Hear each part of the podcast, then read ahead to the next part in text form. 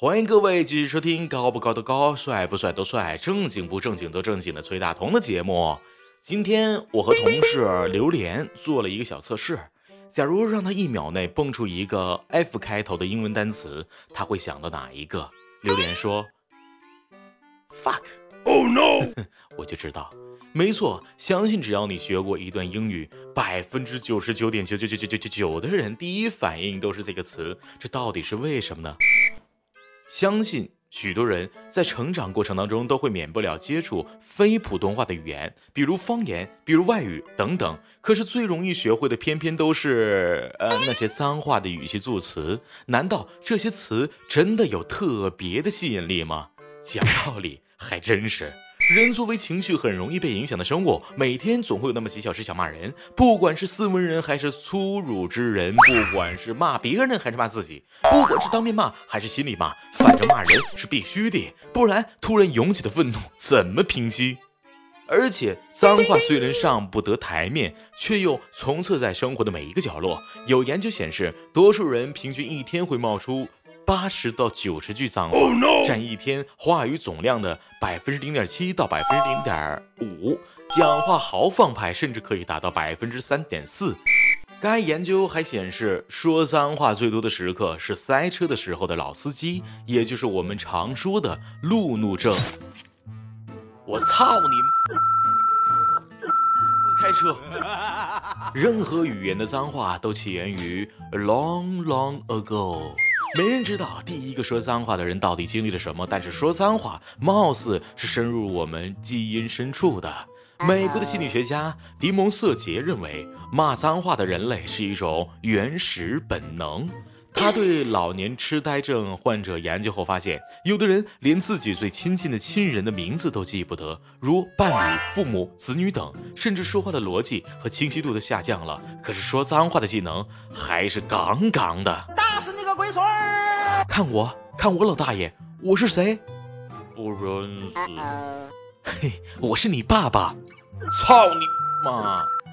脏话确实好记。大致研究了一下各种语言的脏话，大同发现这些词语或句子都离不开屎、尿、棍、屁、亲人、器官或者性行为等。这种话一听就让人受不了，偏偏正是让人受不了的话，反而容易给人留下深刻的印象。有的人开始模仿，也就顺理成章了。当然，这也离不开人们贪玩的习惯。假如有人向你请教你擅长的，他完全不懂的语言，那你可能还会虚心讲解。可是，如果很多人都来问你一样的问题，你可能就会玩性大起。童哥，童哥，你好帅，粤语怎么说呀？丢雷老母，意思呢，就是他帅的犹如平地的一声雷。话可并不容易说，虽然我们学新语言时最容易上嘴的都是脏话，可是其实 f、v 之类的音并不好发。在语言产生过程当中，人类的生理结构也有许多的变化，比如喉部持续的下移，比如舌骨能够自如的控制呼吸等等。据不完全统计，当今世上大约还有七千多种语言，因此如此多的语言种类，总会有共同的和差异很大的发音方式。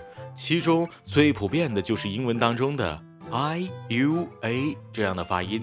这类发音很简单，并且不需要花费特别多的力气，口型保持张开就能发出。而有些语言常用的发音方式，如欧洲某些国家共通的弹舌音，非洲南部常听到的闭合音，还有汉语、韩语、日语、泰语之间都会有一听就知道是不同样的语言的感觉。桑朗还有。语言也不是一开始就是这样的，都是经过了漫长的历史发展。除了融合等因素外，还有一个让人有点意外的因素影响着语言的发音方式，那就是当地人群的饮食习惯。语言学家曾经发现，存此音包括夫和乌啊，也就是 f 和 v 在内。在那些以狩猎和采集为生的人语言中很稀少。他推测是因为这些人群习惯食物都比较粗糙，因此对牙齿有很大的磨损，久而久之形成了对切咬合的牙形。随着人类的发展，人的牙形已经逐渐从切咬合型转变成复合覆盖型的牙齿。复合覆盖型的牙齿更适合我们现在的生活，无需吃太多难以下咽的食物，对牙齿的磨损自然减少。前不久啊，科学杂志上刊登了苏黎世大学一个研究团队的论文，他们利用电脑模拟了人在发 F 和 V 时牙齿的嘴部肌肉运动。结果证明，现代人相比原始人，我们发出唇齿音比较简单，可是要发出双唇音则变得困难。尽管我们复合覆盖牙型发出唇齿音十分省力，不过这并不妨碍有的人在学习其他语言时遇到的困难，可能是理解语言的问题，也可能是发音的问题。有的人一辈子都发不出来弹舌音，有的人一辈子都说不出不习惯的唇齿音。